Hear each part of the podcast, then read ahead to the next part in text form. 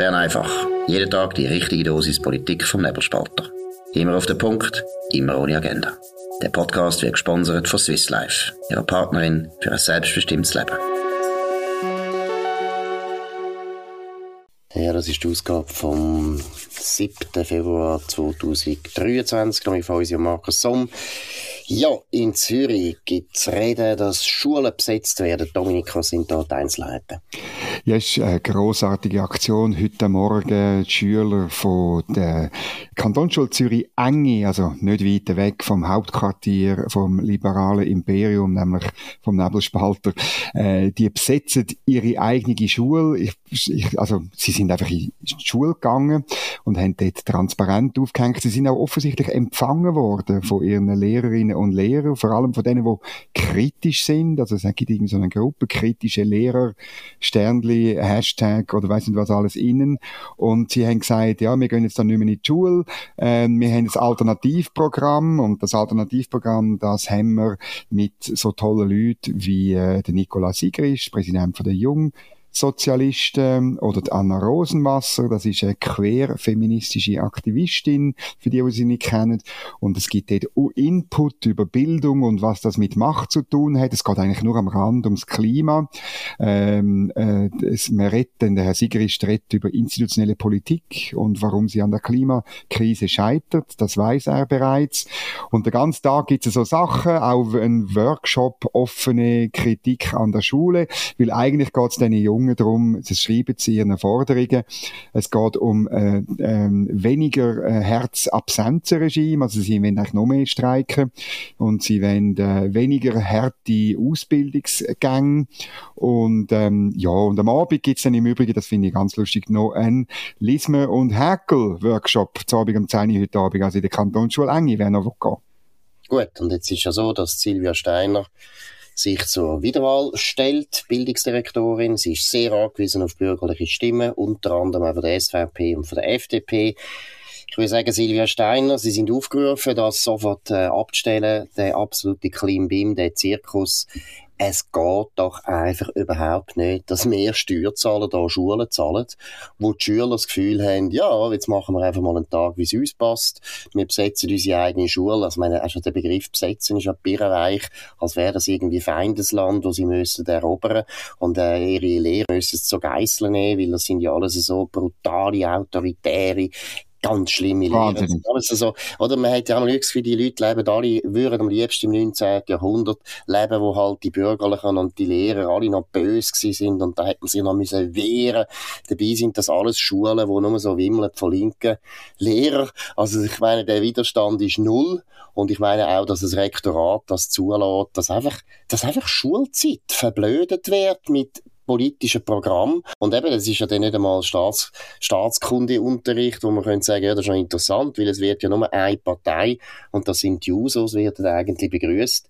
Die haben etwas zu sagen an unseren öffentlichen Schulen. Die öffentlichen Schulen werden aber zahlt von allen Steuerzahlern und auch die Lehrer, die da das Gefühl haben, das sei eine ganz gute Idee, die werden auch von bürgerlichen Steuerzahlern zahlt. Also ich muss ehrlich sagen, Silvia Steiner, sofort, sofort einfahren, die Leute verwarnen insbesondere auch die Lehrer, insbesondere ja, ja. das Rektorat, das geht einfach nicht, was fällt denen eigentlich ein? Und sonst soll man, soll man die Schulen alle privatisieren und dann können sich ja dann die Eltern selber fragen, ja, ist mir das eigentlich wert, dass ich da eine Schule muss zahlen und mein Sprössling hat nichts äh, Gescheites zu tun, als Absenzenwesen zu liberalisieren, dass er nicht mehr muss in die Schule oder dass er im Prinzip gar nichts mehr lernt, sondern nur noch das Parteiprogramm von der Juso lernt. Das ist, glaube ich, nicht der Bildungsauftrag der Schulen, aber äh, das Schlimmste, was ich eigentlich finde, ist wirklich so die, die, die Einbildung von diesen jungen Schülern, dass sie noch das Gefühl haben, das sei jetzt ganz ein mutiger Schritt. Wir haben schon 1980 haben wir auch so, so Blödsinn gemacht an der Bezirksschule Baden und haben auch wahnsinnig das Gefühl gehabt, was wir für mutige Rebellen sind. Und ich muss sagen, da sind alle Lehrer noch bürgerlich gewesen, aber eben tolerant bürgerlich. Aber es ist so nicht eine grosse Leistung, in einer linken Schule mit linken Parolen das Gefühl zu haben, man dürfe noch für etwas einstehen. Das braucht nicht viel mehr. Ja, aber wir hätten das nie, ernst, wir hätten das, das nie in Absprache mit den Lehrern so eine Aktion gemacht. Das wäre uns viel zu peinlich gewesen. Ja. Oder, oder wir hätten es wenn schon richtig guerillamässig gemacht. Äh, und auch etwas, wirklich ja. etwas riskiert, oder? Nein, und dann, es sind Krücher, die Jungen. Also es ist unglaublich, Konformisten und Krücher sind. Genau. Und dann, also, äh, der, der Wahlspruch ganz, also in, in lauter Großbuchstaben auf ihrem Telegram-Kanal ist, wir für ein kapitalistisches System ausgebildet, welches keine Zukunft hat. So rufen sie es auch aus auf so Filme und so weiter. Ähm, das ist wahnsinnig, oder? Weil der Kapitalismus, der ermöglicht ihnen überhaupt das Leben, wo sie haben als Schüler. Oder die Mehrheit von ihren ähm, äh, Altersgenossen, die ähm, sind in einer Lehre oder bereits im Beruf, verdienen Geld, tun das versteuern, tun viel mehr Lebensjahre ansammeln, bis sie den AV haben. Sie gehen dann irgendwann dann zehn Jahre Soziologie studieren und landen dann beim Staat, wo sie Steuerverdiener sind netto und nicht Steuerzahler. Das finde ich einfach das Größte. Also sie sind, oder sie sagen auf dem Ast, ich habe es auch in einem Kommentar, wir haben eine neue Rubrik Idiotie des Tages, dort habe ich es geschrieben. Sie sagen am Ast, wo sie drauf hocken, sie sind so weit weg von der Wertschöpfungskette und sie hätten eigentlich die besten Voraussetzungen, etwas gegen den Klimawandel zu machen. Wenn sie würden an DTH Zürich gehen und dort Ingenieurwissenschaften studieren, äh, Material oder Elektro oder, oder, oder äh, theoretische Physik oder einfach sich für Forschung und Entwicklung ähm, zu anstrengen. Aber nein, sie tun ich wirklich, das ist eine ganze Generation, wo man einredet. Sie können nichts anderes machen gegen die Krise von dieser Welt, als eine Schule besetzen und Parolen schreien, wie irgendwie, wie irgendwie Ho Chi Minh, Ho Chi Minh oder so. Das ist doch das Traurige. Ja, absolut. Und eben, Silvia Steiner, einfach mal äh, auch anfangen, die Lehrer vielleicht mal besser aussuchen. Es ist unglaublich, wie politisiert heute die Gimmi-Lehrer geworden sind. Also, meine, eben, es ist noch nicht so lange her und die Gimmi-Lehrer sind alle zwar bürgerlich gewesen, aber durchaus neutral. Die haben genau gewusst, was ihr Auftrag ist. Und die totale Politisierung von diesen Gymnasien, das ist ein echtes Problem. Wenn man heute Matura macht, dann kommt man, wird man einfach diplomiert als Linke. Das kann nicht sein. Und das Zweite, was ich auch mal sagen, es ist niemand gezwungen, erstens als Gymnasium Gymnasium zu gehen. Also wenn es die Jungen da stört, ja. für den Kapitalismus ausgerüstet werden, sie müssen nicht in die also, Schule. Stimmt. Sie können, sie können, ja, aber das ist ja gleich. Sie müssen gar nicht in die Schule. Sie können auch, sie müssen auch nicht in der Schweiz leben. Es gibt ja vielleicht, sie können ja auf Kuba, das ist sozialistisch, das ist gut. Wenn ihnen das gefällt, sollen sie auf Kuba leben. Es gibt keinen Grund, dass sie so müssen leiden an den Gymnasien in der Schweiz. Das ist absolut freiwillig. Aber du hast vorher angesprochen, es ist wirklich auch dekadent und degeneriert, weil sehr viele Leute in ihrem Alter eine Lehre machen, schon viel müssen arbeiten, auch selber müssen viel investieren in ihre Ausbildung, vor allem wenn sie später nachher nach der Lehre noch weitermachen wollen. Das müssen sie alles selber zahlen, während Gymnasiasten, wobei meistens aus der oberen Mittelschicht stammen, die müssen unglaublich wenig zahlen für ihre ganze Ausbildung. Ich glaube, einer der wichtigsten Anliegen, die man jetzt muss durchsetzen muss, nicht bei den Gymnasien, aber sicher bei den Universitäten, dass die Studenten mehr müssen zahlen für ihre Ausbildung, damit nämlich auch die Eltern mehr Druck machen bei diesen Schülern und sagen, hey, ich schicke dich nicht ins Gymnasium, dass du nachher solchen Schrott lernst oder solchen Schrott machst. Da muss einfach wieder eine gewisse Eigenverantwortung bei den Schülern, aber auch bei den Eltern unbedingt wieder nötig. Ja, es ist auch also ein reines Berechtigungsanliegen vom Staat, wo ja das finanziert, also von der Universität ist ja wesentlich sind es Kantone, ähm, wo aber dann noch Bundesgelder bekommen. Also es wäre durchaus möglich, dass man sagt, ja nein, äh, für etwas, was produktiv ist, also eben zum Beispiel für Ingenieure, machen wir äh, ähm, äh, dann, wenn sie gut sind und vielleicht das erste Propedeutikum bestehen an der ETH, dann ist es gratis, weil wir ein Interesse haben an Ingenieure.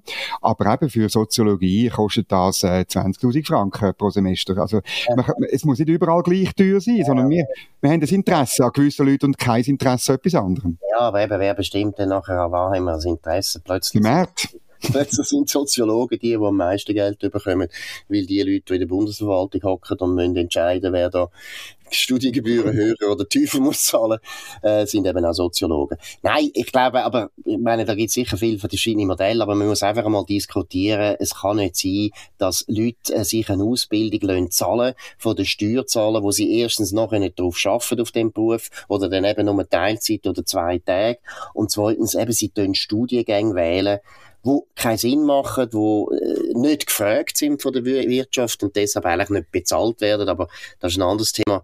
Der Staat nimmt ja die alle mit. Also das heißt, die könnten nachher irgendwo in der Bundesverwaltung arbeiten. Das ist der Grund, warum die das überhaupt machen können. Aber zurück zu den Gymnasien Silvia Steiner, Sie wollen doch wiedergewählt werden, jetzt einfahren, jetzt etwas machen, damit mal die Leute auch merken, dass im Kanton Zürich eine bürgerliche immer noch Direktorin ist und nicht irgendwie eine Anhängerin von der JUSO. So, jetzt sind wir noch beim anderen Thema und zwar Henri Schneider. Der Henri Schneider, den wir gut kennen, der soll Direktor werden vom Gewerbeverband. Und es ist interessant, wie das in den Medien so besprochen wird, Dominik. Ja, es ist jetzt ähm, nach einem Artikel im Tagesanzeiger heute ein Artikel von Stefan Heberli, NZZ, ähm, wo eigentlich der Tagi abschreibt, wo sagt, ja, moderate Gewerbler befürchten Krawallkurs immerhin, ich habe ein Schlusszeichen, das Wort Krawallkurs, danke vielmals.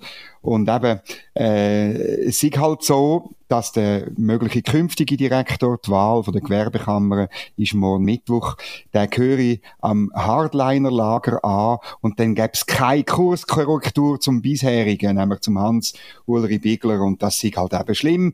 Der Herr Schneider sei intellektuell brillant, äh, aber nicht elitär. Immerhin, das finde ich eigentlich ein Kompliment, oder? Und, aber er sei eben ein Zyniker und er sei, das ist besonders schlimm, er sei eben immun gegen zeitgeistigen Blödsinn. Ich würde sagen, das langt schon als äh, Bewerbung und äh, ich würde sagen, den müssen wir nehmen, weil es ist ja ganz wichtig, dass, dass ähm, die Wirtschaftsverbände nicht auch noch von dem zeitgeistigen Blödsinn unterwandert werden. Das ist beim Arbeitgeberverband schon teilweise der Fall. Bei Economy Suisse mit so äh, stark und vernetzt und Wirtschaft wie alle ist es schon viel, viel zu weit fortgeschritten.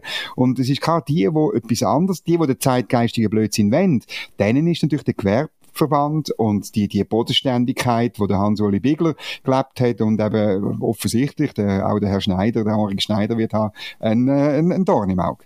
Wobei eben, ich meine schon nur der Vergleich Bigler-Schneider ist eigentlich absurd. Genau. Zwei völlig unterschiedliche Typen und bei Henrik Schneider muss man jetzt einfach mal betonen, das ist ein absolut brillanter Kopf, ein wirklich intellektueller. Das könnte man noch sagen, ist vielleicht eine Schwäche im Gewerbeverband, das ist ein anderes Thema. Aber er ist wirklich auch ein liberaler Kopf, ein absoluter Kenner auch von der ganzen liberalen Tradition gerade der Gewerbeverband, der ja eigentlich traditionell immer so ein bisschen einen Gulasch-Liberalismus gelebt äh, ja, Kartell nicht so schlimm gefunden, Preisabsprachen ja. auch, wenn es geht. Also für den Gewerbeverband ist das auf jeden Fall, meiner Meinung nach, eine absolut gute Wahl. Der Henrik Schneider ist ein absolut guter äh, Verbandsdirektor für den Gewerbeverband. Und was einfach wirklich peinlich ist, ist, wie die Medien reagieren. Man merkt einfach, und das ist vor allem für die Zürich Zeitung ein bisschen peinlich, oder? Dass eine Sonntagszeitung, es ist nämlich im Sonntagszeitung, ich glaube, der erste Artikel über den Henri Schneider, dass eine Sonntagszeitung, wo einer links in der Mitte steht, eben das nicht gut findet, ist ja klar, aber dass eine Zürich-Zeitung auch noch im Prinzip das nachbettet, ist ein bisschen peinlich, weil es ist einfach ganz einfach, wenn man einen klaren, wirtschaftsliberalen Kopf äh, muss vorstellen, dann wird die ganze Zeit das skandalisiert und dramatisiert und wie gesagt, wie das ein Problem ist und wie es Widerstand gibt im Verband und so weiter. Die gleiche Geschichte hätten wir nie gelesen, wo Monika Rühl zur Direktorin gewählt worden ist von der Economy Suisse. Da hat man nichts so gelesen. Warum? Weil natürlich die Journalisten ganz genau gewusst haben, das ist eigentlich eher jemand, der nicht gerade links der Mitte steht, das ist falsch gesagt, aber doch äh, eher staatsnah ist, weil sie natürlich auf dem Staat gekommen ist die hat die nicht gestört. Aber wenn einmal ein profilierter Liberaler kommt, in einem Verband, wo halt auch noch profiliert liberal ist und teilweise auch unangenehm auffällt, und zwar in unserem guten Sinn, oder? Einfach ab und zu auch im Bundesrat mal einmal Kappen wäscht, dann ist das sofort das Problem. Und was ich auch wahnsinnig finde, das steht in der Zürich Zeitung auch wieder, Rechtsaußenprofessor. Das ist ein Zitat aus der Sonntagszeitung, aber ein Zitat von einer anonymen, von einer anonymen Quelle. Also das könnte irgendwie der Hansli, der Hansli Meier, könnte das gesagt, wir wissen nicht, wer das gesagt hat. Und der Rechtsaußenprofessor ist nachher der Titel im Artikel der Sonntagszeitung. Auch das eigentlich äh, absolut journalistisch absolut daneben, eine anonyme Quelle, tut man nachher praktisch zum Titel machen. Und in der Zürich Zeitung steht das eigentlich schon fast als Fakt. Das ist ein Rechtsaußenprofessor. Und Rechtsaußenprofessor, das ist nichts anderes als eine Beschimpfung. Also, es ist schon sagenhaft, wie unglaublich ausgewogen die heutigen Medien sind.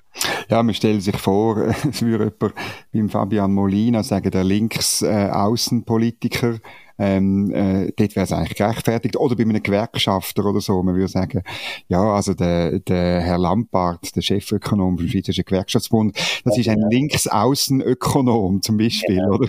Komplett. Was äh, oder das, das sagt man ja nur, wenn man sich nicht mit dem Argument auseinandersetzt oder mit den Sachen, die die Person mitbringt, oder? Genau. Also, Stefan Heberli, gut zulassen. Normalerweise finde ich, hat er noch gute Artikel geschrieben, aber das ist jetzt ein absoluter Tiefschlag gewesen. Aber man muss eigentlich betonen, für den Gewerbeverband ist das sehr gut. Henrik Schneider ist eine sehr gute Wahl. Hans-Uli Bigler hat das auch sehr gut gemacht. Und man muss einfach heute, das müsst, müsst ihr euch merken, wenn, wenn jemand in den Medien schlecht dargestellt wird, dann heisst das meistens, er ist super. Das ist heute eigentlich so die Regel. Der Hans-Uli Bigler ist ein Verbandsdirektor gewesen, wo man gemerkt hat, dass der Verbandsdirektor ist. Von der Monika Rühl hört man nie etwas. Das ist aber nicht die Aufgabe von einem Wirtschaftsverband, dass man nie etwas gehört von einem Wirtschaftsverband. Es ist nötig, dass die Wirtschaftsverbände einem Bundesrat das Gegengewicht bieten, dass sie auch ein bisschen ab, ab und zu Opposition machen, weil die wirtschaftsliberalen Kräfte und Stimmen in dem Land sind zwar stark, wenn man die ganze Bevölkerung anschauen aber sie sind im öffentlichen Raum sehr schwach. Und da hat der Bigler sehr gut gemacht und ich bin überzeugt, Henrik Schneider wird das auch gut machen. So, jetzt haben wir noch ein anderes Thema. Thema, nämlich der Untergang von einem der ja, bekanntesten Warenhäuser von der Schweiz, Mielmoli. Mielmoli gegründet vor langer, langer Zeit in Zürich, wirklich eine Ikone von der Waren Warenhauskultur in der Schweiz und äh, Dominik, du hast noch ein paar interessante Details zu dem Thema. Um was geht's? Ja, es ist interessant, ähm, also, dass es Elmoli nicht gut geht, das ist ja nicht neu und so. Und das, was am Schluss jetzt übrig bleibt, die Assets von dieser Firma, das ist wesentlich, sind das die Immobilien und genau das passiert jetzt. Man tut faktisch Jelmoli zu, der Online-Job schon Mitte von dem Jahr, der Rest Ende 2024. Es verlieren über 800 Leute, davon 500 von Jelmoli, 300 ähm, äh, von anderen Geschäften, die dort drin sind, verlieren ihre Stelle. Seit 1899 ist das, äh, ist das, das Geschäft äh, an dem berühmten Ort im Zentrum von Zürich, wo so ein bisschen Paris und ein bisschen, ja, grosse Welt auf Zürich gebracht hat und wo auch wichtig ist. Also wenn man in Jelmoli ist, ich mit meiner Großmutter Großmutter Stadtzürcherin, dann ist, dann ist das schon etwas Besonderes gewesen. Das geht zu und das hat am Schluss damit zu tun, auch wesentlich, und das schreibt äh, Andrea Martel in der Zürich Zeitung sehr gut, das hat mit Politik zu tun. Also das hat damit zu tun, dass Sonntagsverkäufe nicht möglich sind, dass äh, die Ladenöffnungszeiten bis ins Letzte ähm, äh, ähm, festgeschrieben sind, dass auch äh, Werbung ähm, äh, reglementiert ist in, in dem Land und insbesondere in der linksgrünen Stadt Zürich. Also dass letztlich die Möglichkeiten, sich eben zu zeigen, sich, sich ein Angebot zu machen, ist, ist einfach wahnsinnig beschränkt und dann ist es auf so einem schwierigen Markt einfach äh, irgendwann einmal nicht mehr möglich. Absolut. Und äh, man muss da wieder betonen, du hast gesagt, ich glaube, acht, also hast gesagt 800 Leute ja. Führen ihre Stelle, das sind alles Jobs von Leuten, die nicht so wahnsinnig viel verdient haben, nicht so wahnsinnig gute Ausbildung haben, sehr viele Frauen darunter. Und es ist doch mhm. interessant, dass gerade Gewerkschaften, die die ganze Zeit behaupten, sie sagen eben für die Leute da und dürfen denen helfen. Gewerkschaften und die linken Parteien sind die, die verhindern, dass man die Ladenöffnungszeiten kann liberalisieren. Es wäre schon lang nötig. Wir alle, auch Gewerkschafter und auch die Linken, leben schon lange so, dass sie eigentlich froh sind, wenn sie Nacht um 10 Uhr noch können noch einmal einkaufen oder wenn sie am, 10, am Sonntag können einkaufen Es ist ein absolut alter Zopf, die Ladenöffnungszeiten. Es ist richtig reaktionär und es würde unseren Geschäft wahnsinnig viel helfen, weil der Onlinehandel ist natürlich, das ist strukturelle Problem, wo natürlich Elmori auch ein Opfer geworden ist. Der Onlinehandel expandiert massiv. Das ist auch okay. Ich habe nichts gegen den Onlinehandel, aber man muss einfach schauen, dass nachher die traditionellen Geschäfte wenigstens irgendwo die gleich langen Spieß haben. Das ist nämlich der Witz vom Onlinehandel. Da kann ich zur Nacht um zwei noch bestellen. Wenn ich irgendwie Lust habe aufs Bier, dann kann ich das noch bestellen. Das ist der Grund, warum das auch so äh, convenient ist. Aber grundsätzlich Grundsätzlich ist es dringend nötig, die Ladenöffnungszeiten müssen jetzt weg. Im Prinzip gibt es auch gar keinen Grund, dass das reguliert wird. Das könnte man eigentlich völlig auflösen. Und ich sage es noch einmal, ich betone es noch einmal, die Leute, die jetzt dort die Stelle verlieren, das sind alles Leute, die einen einfachen Job haben, die äh, vielleicht nicht so gute Ausbildung haben, mehrheitlich auch Frauen. Ja, und das sind ja. die, die Gewerkschaften behaupten, dürfen sie vertreten. Es ist also schon ein Hohn in dem Sinn. Ich mag sogar sagen, kein einziger den 800 Leuten, die jetzt Stelle verliert, ist in der Kantonsschule enge gewesen und hat sich je überlegt, ähm, gegen den Kapitalismus zu demonstrieren und äh, äh, zu motzen oder dass man, dass man zu viel Absenzen hat. Und das Absenzenregime im Jelmoli ist sicher mindestens so scharf gewesen, wie das in der Kantonsschule enge. Es ist einfach nur noch, es ist einfach nur noch lächerlich. absolut. Ich glaube, es war ein bisschen schärfer. Gewesen. Gut, jetzt haben wir noch ein letztes, ja, auch ein, bisschen ein letztes Ärgernis. Die Stadt Zürich ist äh, meiner Meinung nach eine Stadt, die eine Stadtregierung hat, die hoch politisiert ist, die eigentlich nur noch politisch denkt und nicht kann trennen zwischen Parteipolitik und ihren Aufgaben als Regierung. Sie tun zum Beispiel vor allen wichtigen Wahlen tun sie sich melden mit was tun Sie sich melden, Dominik? Ja, mit der Wahlbeteiligung. Also, und zwar, und zwar, weißt, regelmäßig. Also, man, man, man sieht das dann in den, in den sozialen Medien. Also, gestern hat jemand geschrieben, ganz schlimm, Stand heute beträgt die Wahlbeteiligung in Zürich bloß 21,7 Prozent. Wirf dein Stimmkuvert bis morgen in den nächsten Briefkasten, wenn du die Politik der nächsten vier Jahre mitbestimmen willst. Meine Stimme geht an die SP Zürich, natürlich. Oder auch andere, ein anderer, oder schrieb, das sie ganz schlimm, aber ohne die Stimmen aus der Stadt werden Bürgerliche gewinnen und Linke verlieren. Man muss jetzt, lasse es nicht so weit kommen, Zürich.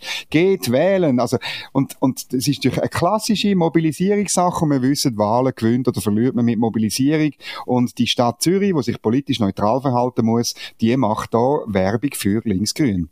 Ja, es ist auch eben, es ist wie gesagt, es.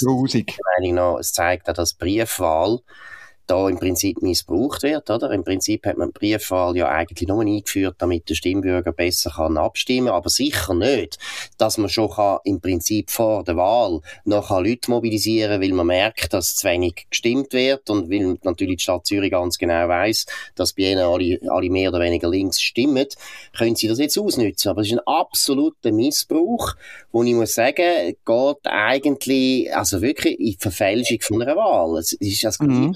Fall mit den Umfragen. Aber die Umfragen werden nicht von der Stadt Zürich in Auftrag gegeben. Und das sind dann meistens Medien oder das SRG, wobei auch bei der SRG, wo ein bisschen staatsnäher ist, ist es auch ein bisschen problematisch. Aber wie gesagt, der Punkt ist, dass die Stadtregierung ganz direkt probiert, Einfluss zu nehmen auf die Stimmbeteiligung in der Stadt Zürich, weil sie natürlich weiss, das nützt denen.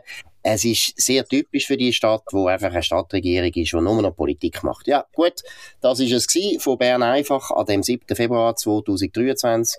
Dominik Feusi und Markus Sommer auf nebelspalter.ch. Ihr könnt uns abonnieren auf nebelspalter.ch, Spotify, Apple Podcasts und so weiter. Tönt uns weiterempfehlen, tönt von uns reden, tönt uns hoch bewerten, das würde uns freuen. Wir hören uns morgen wieder zur gleichen Zeit auf dem gleichen Kanal. Wir wünschen einen schönen Abend. Das war Bern einfach, immer auf den Punkt, immer ohne Agenda. Gesponsert von Swiss Life, ihrer Partnerin für ein selbstbestimmtes Leben.